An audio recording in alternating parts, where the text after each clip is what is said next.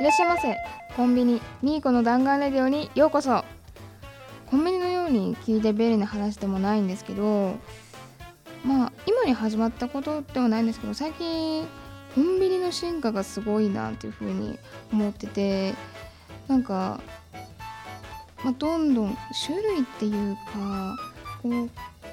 なんか名前の違うコンビニたくさんありますしあとはローソンにしても100円ローソンとかあって100円ローソンとかって野菜とか卵とか本当になんかスーパーで買えるようなものが普通に並んでてで今普通のコンビニとかで日用品とかあと文房具とかもちょっと高いですけど買えるじゃないですか。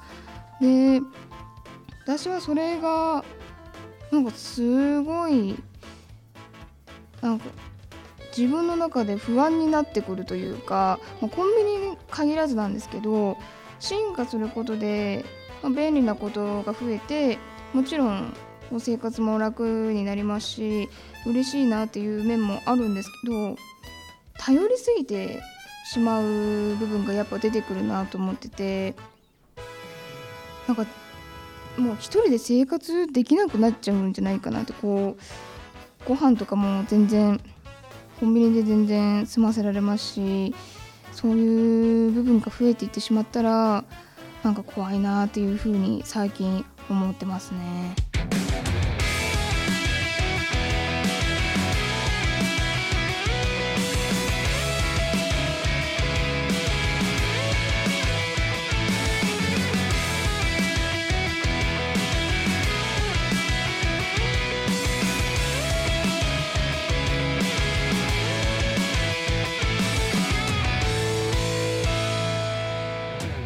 改めましてみーこです。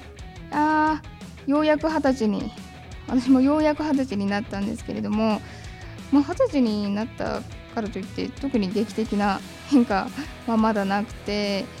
でもすごい気にしてるのはまあ二十歳になる前も気にしてたんですけど運転とか急に怖くなってなんか悪いことしたら名前もう名前出ちゃうしなみたいなところもありますしまあでも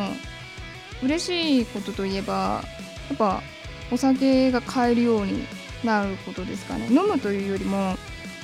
もう買うことが楽しみで結構見た目なんか絶対年齢確認される感じの見た目なんですけどこう年齢確認された時にドヤ顔で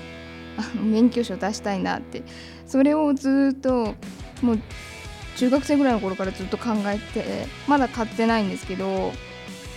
そろそろ買いたいなって思ってますね。でまあ二十歳になったからといって何かまあ焦るってことではなくて焦らずにできるだけこう楽しいこと楽しいことを見つけて頑張っていきたいと思います。で今回ですねこの弾丸レディオも10回目でして数字的にもすごくいい節目なのでいつも以上に張り切っていきたいと思います。それではみーこの弾丸レディオ始まります。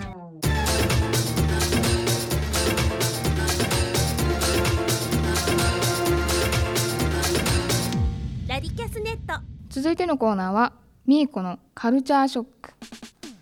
このコーナーは私みーこがショックを受けた世の中のあらゆるカルチャー系のトピックをご紹介するコーナーですえ今日はですねインターネットで騒がれている広瀬すずさんの出現についてお話ししたいと思います、えー広瀬さんといえばですね去年バラエティ番組で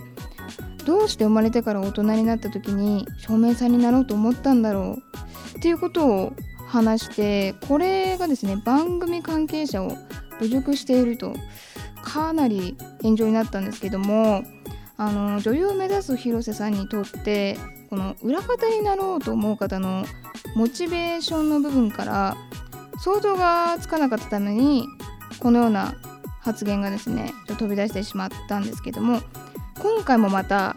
失言と騒がれているニュースがあるみたいであのエキサイトニュースでも広瀬すずがまた出現番組でコインランドリー利用者へのコメントに視聴者がイラというタイトルで掲載されてるんですけども、まあ、これをメディア各社が取り上げてるんですね。でその内容っていうのが9月12日に放送されたバラエティ番組の通海 TV スカットジャパンにですね広瀬すずさんがゲスト出演した際のお話なんですけどあこの番通海 TV スカットジャパンという番組はあの視聴者から日常生活におけるスカッとした話を募集してそのスカッとした話をショートドラマ化して紹介するっていう番組なんですね。でこの日は広瀬さんの主演映画である「4月は君の嘘の宣伝のために広瀬さんはこの番組に出演されていたんですよ。で VTR にはイケメン店員役で山崎賢人さんが出ててあこの山崎賢人さんも4月は君の嘘に出ててそれで VTR のイケメン店員役で出てるんですけどでスタジオパネラの方で広瀬さんが出演されていてその紹介された体験談に対する感想をですねそこで広瀬さんが語ってたんですけども、えー、広瀬さんはそこでですねまたしても視聴者のちょっと反感を買う発言をしてしまったんですね。あその反感を買う発言っていうのが広瀬さんはコインランドリー利用者に対して家に洗濯機買えばいいのにとか何回も自分で好きなタイミングでできるのにっていう風に語ったみたいなんですね。でこの発言に対してネット上では家に洗濯機があっても天気が悪かったらコインランドリーに行くだろうとか貧乏人を見下してるのか広瀬のコメントにイラッとジャパンになったなどですねもう広瀬さんの発言に批判的な声が殺到したようなんですね。これあ難しいんですよねまだ私個人の意見としてはあの広瀬さん多分1個か2個1個下1個下ぐらいだと思うんですけど、うん、あのすごい純粋っていうかなんかまっすぐな人だと思うんですよ。でこの4月は君の嘘で広瀬さんのバイオリニストに訳してるんですけどそうそのバイオリニストの役をするためにもうずっとどの瞬間でも練習してるっていうことを監督さんが話されてるのを私あのちらっとニュースで見てなんかそういう部分ですごいストイックな人だなって思っててなんかどんなことでもこう何ですかねなんか悪気はないけど出てしまうというかかそういう人って結構周りにもいると思うんですよねなんか別に悪気はないけどなんか聞いてる方としてはえー、それどうなのみたいな思ってしまうことって思ってしまう人って、まあ、いると思うんですよね。でこの何て言うんですかねニュースの書き方というかライターさんの書き方でまた炎上することってあると思うんですよ。あの本当はそんな風にやっぱ文章で書くんでその時の何て言うんですかね言い方とか言い回しとかってやっぱ見てないとわからないんですよ。それでこうまあ、なんかライターさんを批判するわけじゃないですけどその書き方でそれを見たあのー、見た人がまたあこういう風にまたこんなこと言ってんだなみたいになってでそれでまたどんどん広がっていくっていうところもあるのかなって私は思っててうんやっぱ誰が正しいとか誰が間違ってるかっていうのはないと思いますしもちろん私も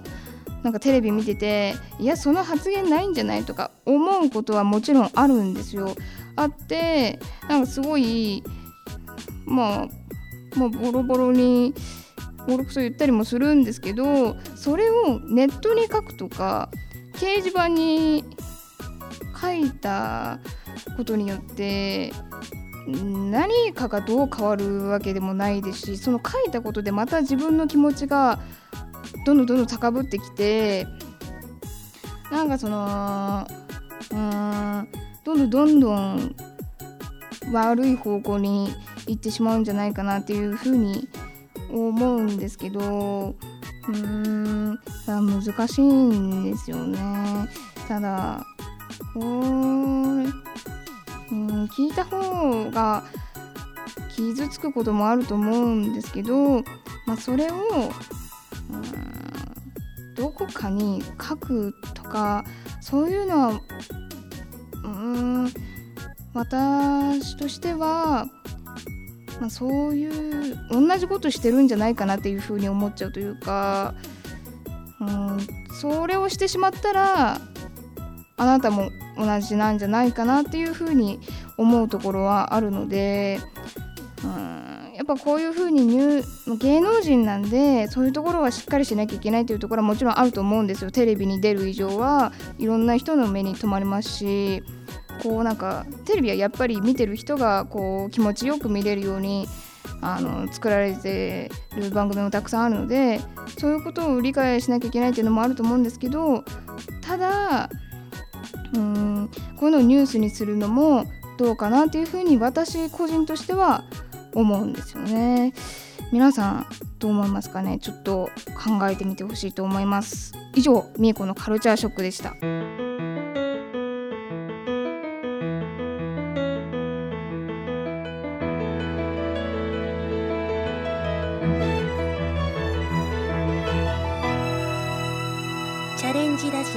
リキャスネット。続いてのコーナーはみーこのハートフルシアター。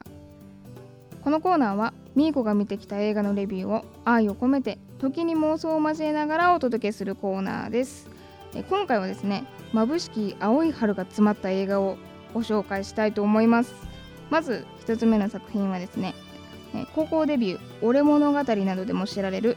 川原和音さんの人気コミックを映画化した「青空エール」をご紹介します、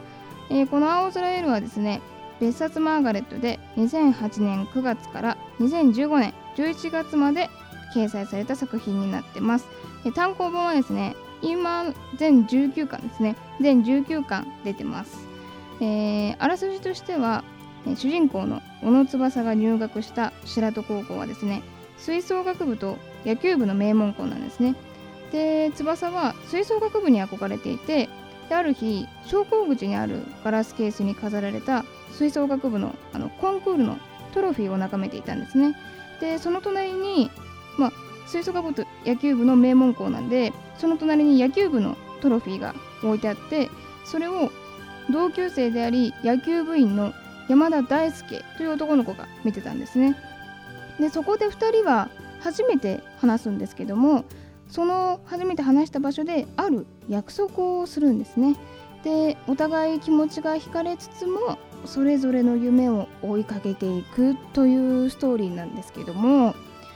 私はもう見る前これは恋愛映画だと思ったんですよ。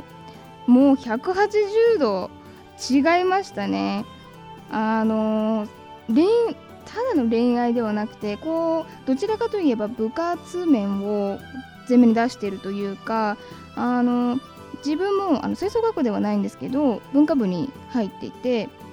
でとてもきび顧問が厳しくてすごい結構辛い部活だったんですよ。であの割と運動部じゃないんで、まあ、文化部でしょみたいな風に見られることって結構あってでこの青空エールの吹奏楽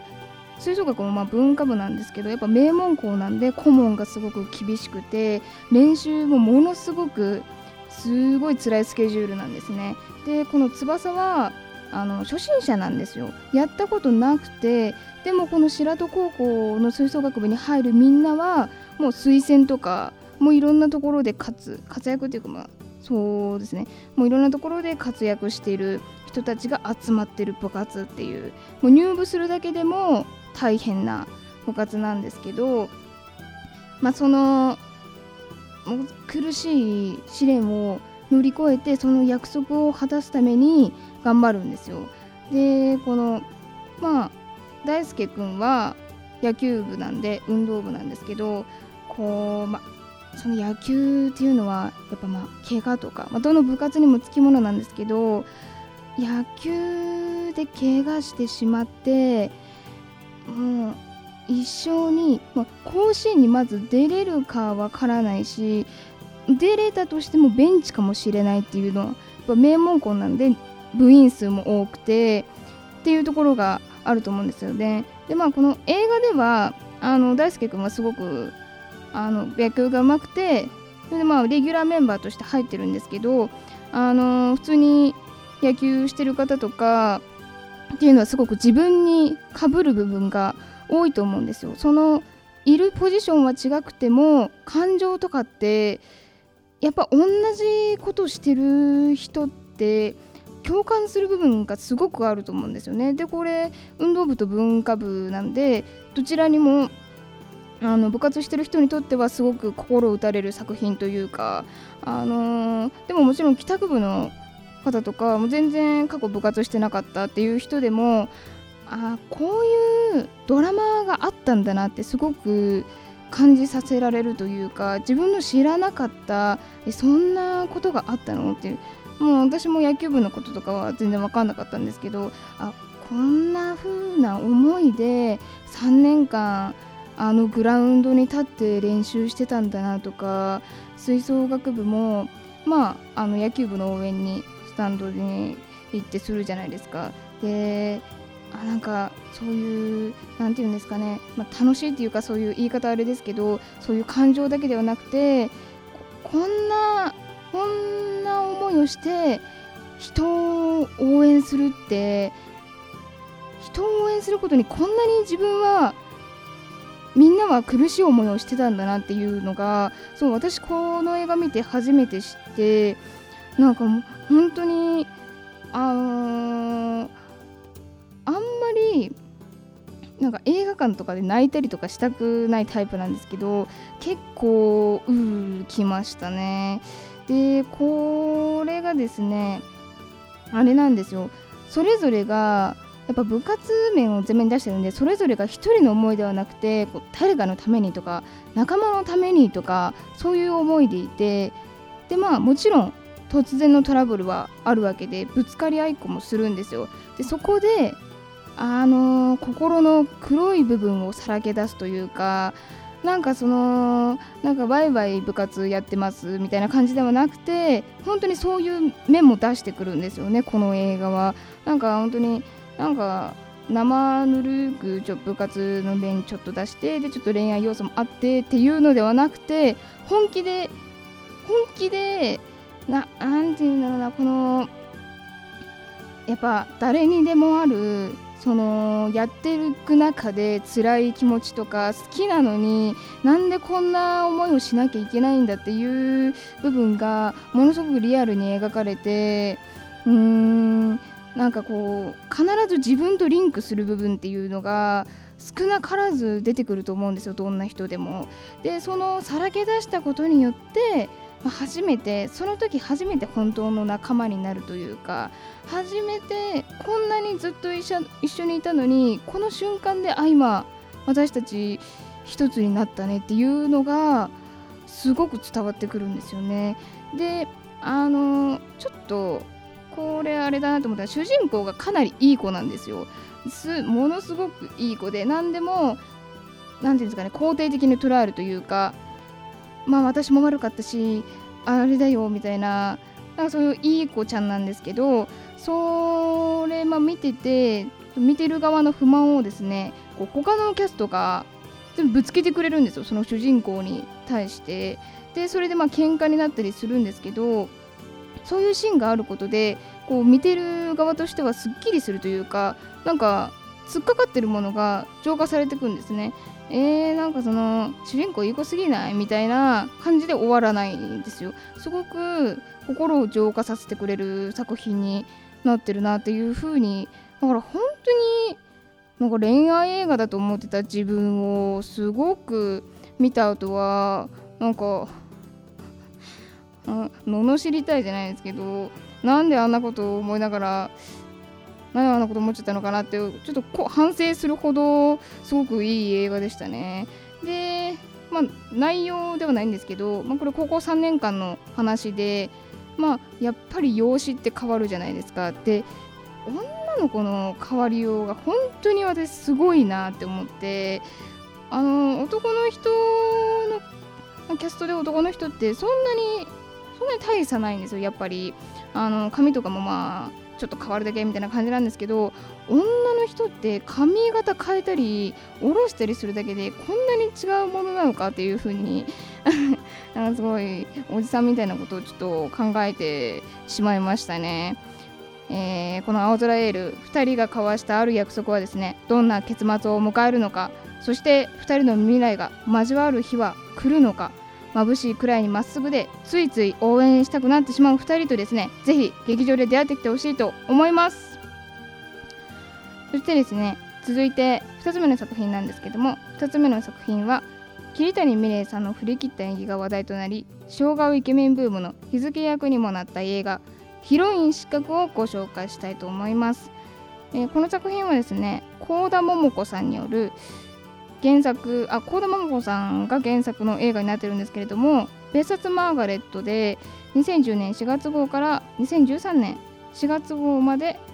4月号にかけて掲載された作品になっています、えー、簡単なあらすじなんですけど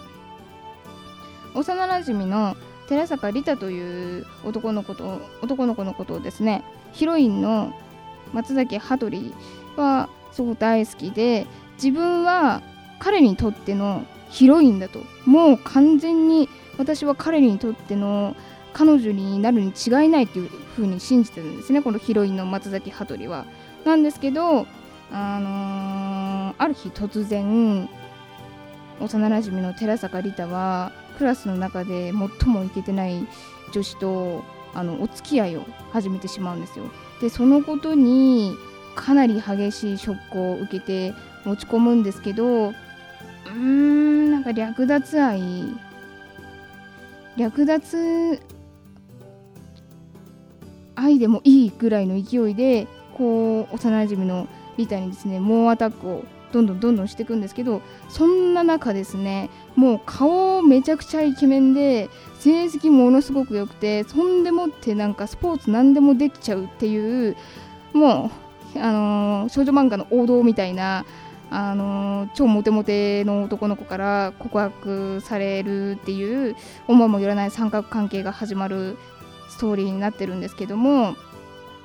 これですねこのあらすじだけ聞くとあ普通の普通の少女漫画でしょって思うじゃないですか。これも全然違うんですよ。あのラブコメディなんですけどコメディ感が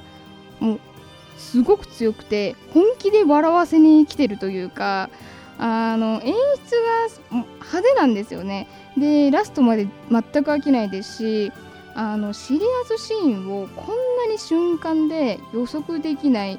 笑いに変えられる演出ってなんだってものすごく私心を奪われましてあの予告を見ただけでも確実にこれ面白いと思って。だってあれですよ桐谷美玲さんだとこれ坊主になるんですよ。あんな可愛い人が変顔をしまくって坊主になってっていう映画ってもう今後出てこないんじゃないのぐらいのすごい面白くて。であの、まあ、ちょいちょいこう CG とかも使ってなんかこうポップな感じですごくあのテンポも良くてもう全然ラストまで全く飽きない作品になってましたね。でかなりぶっ飛んだ発想なんですけど違和感なくこうさりげなく続きに戻っていくところが私またすごいなって思っててやっぱこうぶっ飛んでしまってなんか分かんなくなるえ今どこの話とかではなくてちゃんとつながっていくんですよ全てが。でそういうところもすごいなと思いますし、うん、であとはやっぱりこれはあの今までなかった恋愛の教科書みたいなもうセリフがですねえ教なんか教科書を見てるようなみたいな感じでこう何て言うんですかねこうなんか人を好きになるってこうなんて言うんだろうな行き過ぎた好きっていうのが執着に変わる瞬間とかこう過去の経験から逃れられずに逃れられないことによって大切なものを見失ってしまうとか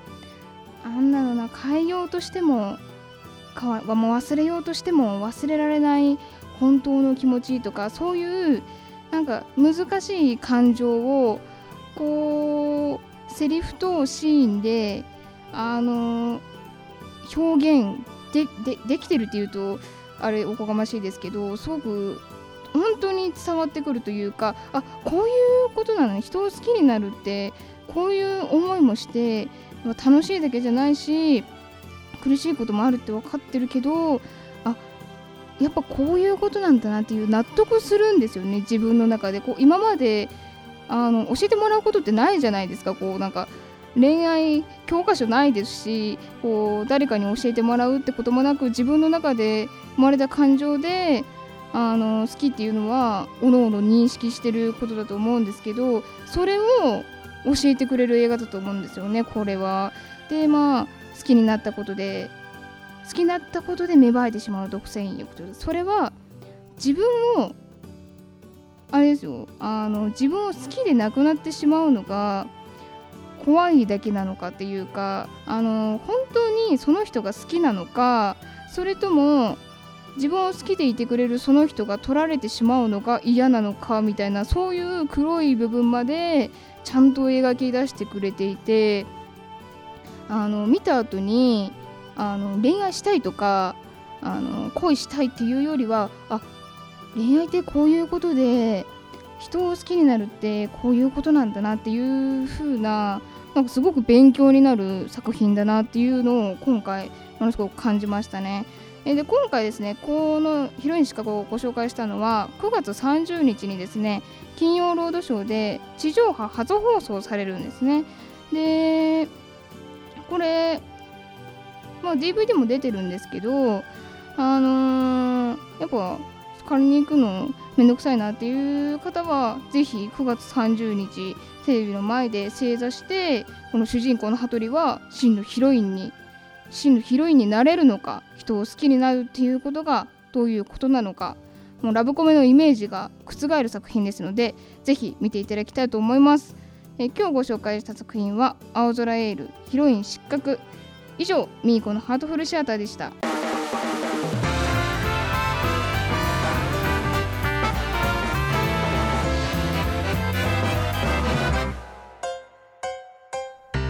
ミーコの弾丸レディオ10回目の配信はいかがでしたでしょうか？そろそろお別れの時間となってしまいました、えー、最近もうあれですよね。だんだん肌寒くなってきて今日ももうちょっと半袖で来たんですけど自転車乗って。結構風冷たいなと思いながら来てて私季節の変わり目になると喉かゆくなるんですけどまあそれもこの間まで痒くて今治ってるんですけどあもう秋になったのかなっていう風に勝手に感じててでも秋に入ってしまったらもうすぐ秋を感じる間もなく冬になってしまうなっていうのは毎年感じてるんですけどまあやっぱあのー、四季を感じれるのはいいことだなっていう風にちょっと最近感じてきててまあ寒くなると、まあ、美味しいものも増えますしね。であのやっぱ風邪とかあの夏とは違って増え、あのー、感染病とかも結構増えてきて、まあ、大変なこともありますけどやっぱそういう楽しい面を、まあ、ちょっとずつちょっとずつこう増やしてあ頑張っていきたいなっていう風なのはいつも思ってますね、